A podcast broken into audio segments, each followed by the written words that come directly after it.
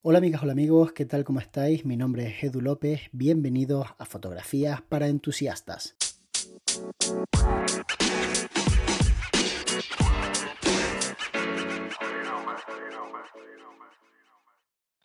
Hola, buenos días Edu, ¿qué tal?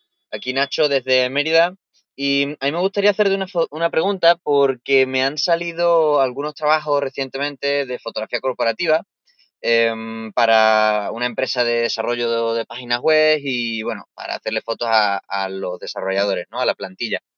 Y también a una, a una chica que trabaja en el marketing y demás. Entonces estoy pensando en cómo enfocas tú, si es que has hecho alguna vez este tipo de trabajos, estas sesiones, ¿no? Porque en el caso de la, la empresa de desarrollo son muchos trabajadores y no me gustaría repetirme en cuanto a poses. No quiero que eso parezca eh, las fotos de carnet.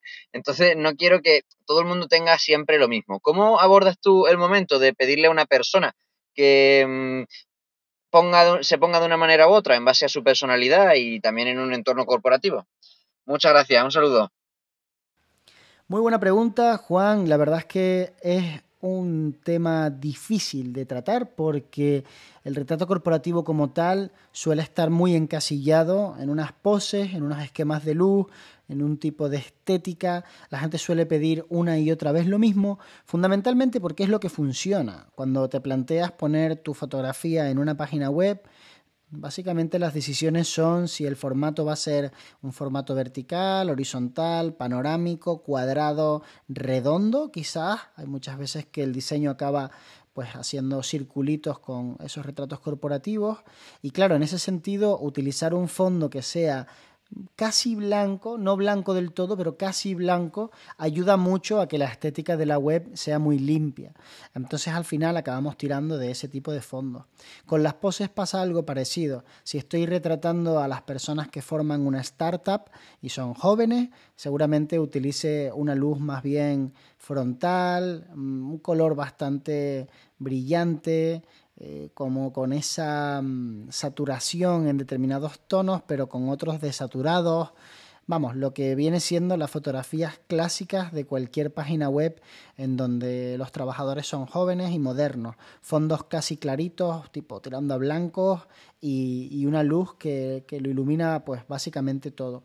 En el momento en el que empezamos a meternos con agentes inmobiliarios, abogados, etcétera, empieza a haber un poco más de contraste, empieza a haber un poco más de lateralidad en los esquemas de luz, empezamos a ver cómo la gente trabaja con una ventana para darle ese toque de seriedad, ese toque clásico de carácter. Al final siempre decimos lo mismo, la iluminación no es poner luz en una imagen para que se vea, es decidir cómo voy a trabajar la luz para comunicar aquello que me interesa. Y en ese sentido yo creo que los retratos corporativos pues cumplen un rol, una función importante dentro de la comunicación de una empresa porque definen a la persona. Hace poquitito estaba trabajando para una persona que tenía unos retratos corporativos hasta la fecha horrorosos. Parecía eh, una doña y bueno, pues la típica que que no tiene ningún tipo de gusto ni nada por el estilo. Ese trabajo se lo había hecho ella misma, seguramente con un teléfono, otra persona, le había hecho alguna fotografía, pero desde luego nadie profesional. Y lo que yo hice fue buscar una paleta de colores que fuera suave, que fuera en tonos claros, elegir un punto de vista ligeramente superior a ella, la hice más, digamos, humana con ese punto de vista trabajamos una pose poco convencional sentada en una escalera, al final el resultado es buenísimo porque empatiza mucho con la persona que está al otro lado del perfil.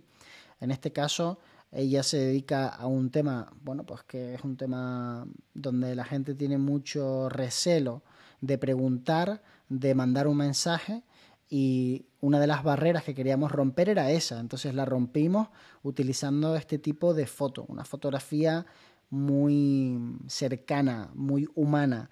No se me ocurre ni de broma hacerle la típica fotografía perfecta sobre fondo blanco y ella iluminada porque eso le aportaría todavía más eh, seriedad al asunto. Y si ya es difícil que la gente se anime a preguntar por los servicios que ofrece, imagínate con una fotografía de ese tipo. Entonces yo creo que la clave de todo lo que es la pose es en pensar realmente qué objetivo quiero cumplir con ese tipo de fotografías que estoy creando. Si yo hago fotografías corporativas a modo de, pues como el que hace tornillos en una fábrica, que tengo el esquema de luz colocado, sé que funciona, la persona entra por la puerta y le digo, esta es tu marca, mírame aquí, cruza los brazos, cataplum, pues sé lo que voy a obtener. Es una fotografía que puedo vender muy barata porque prácticamente es lo mismo que una foto de carnet, con la única diferencia de que en vez de hacer un primerísimo plano, pues estoy haciendo medio cuerpito y ya está, con eso tengo suficiente. Si tú eres un buen retratista, utilizas todas las herramientas que están a tu alcance, desde la elección del formato, la lente, cuántos flashes utilizas o si trabajo con luz natural, si voy a rebotar la luz o si la voy a tamizar, si la voy a tirar directa, si voy a trabajar la edición para fomentar más contraste o menos contraste, si voy a trabajar los colores para que sean más suaves o más vibrantes. Todo suma a un único objetivo que es comunicar. Y la pose es una parte fundamental. Como recomendación te diría que no esperes al momento de tener delante al cliente o la clienta para tomar esa decisión, que no esperes hasta que lo tienes prácticamente delante de ti y estás con la cámara en la mano para decirle cómo se tiene que colocar, sino que prepares de antemano las poses en las que vas a trabajar, al menos que las pienses. Lo ideal sería incluso que las practicaras, en el sentido de que tú mismo te coloques y te pongas y mires cuál queda mejor, cuál queda peor, etc.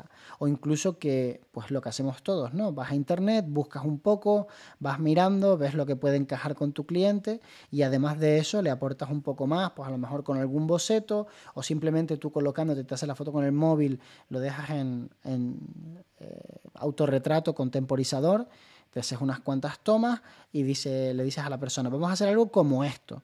Y se te ve a ti, ¿no? En una iluminación muy mala, en tu casa, a lo mejor sobre una pared blanca, da lo mismo. Lo importante es que la persona vea que has trabajado la sesión porque eso inspira mucha confianza. También la localización es fundamental. Hace poquito veía un trabajo que había hecho eh, los buenos amigos de Mandrágora, en donde habían hecho unos retratos corporativos en exteriores en un parque. Eh, ha sido genial porque habían utilizado una luz que es muy bonita y el parque, el entorno, el fondo, etcétera. Al final consigues que, que, el retrato sea sencillamente fantástico porque el entorno es fantástico. Entonces, no te limites solamente a trabajar en estudio, a trabajar sobre fondos de papel o sobre fondos de tela, sino trata de meter elementos que normalmente eh, la gente tiene asociadas con determinadas ideas. Por ejemplo, un parque es un sitio muy puro, un sitio en donde la gente va a pasarlo bien, inspira mucha confianza. Entonces, ese verde del fondo desenfocado puede darle un toque de color a la web.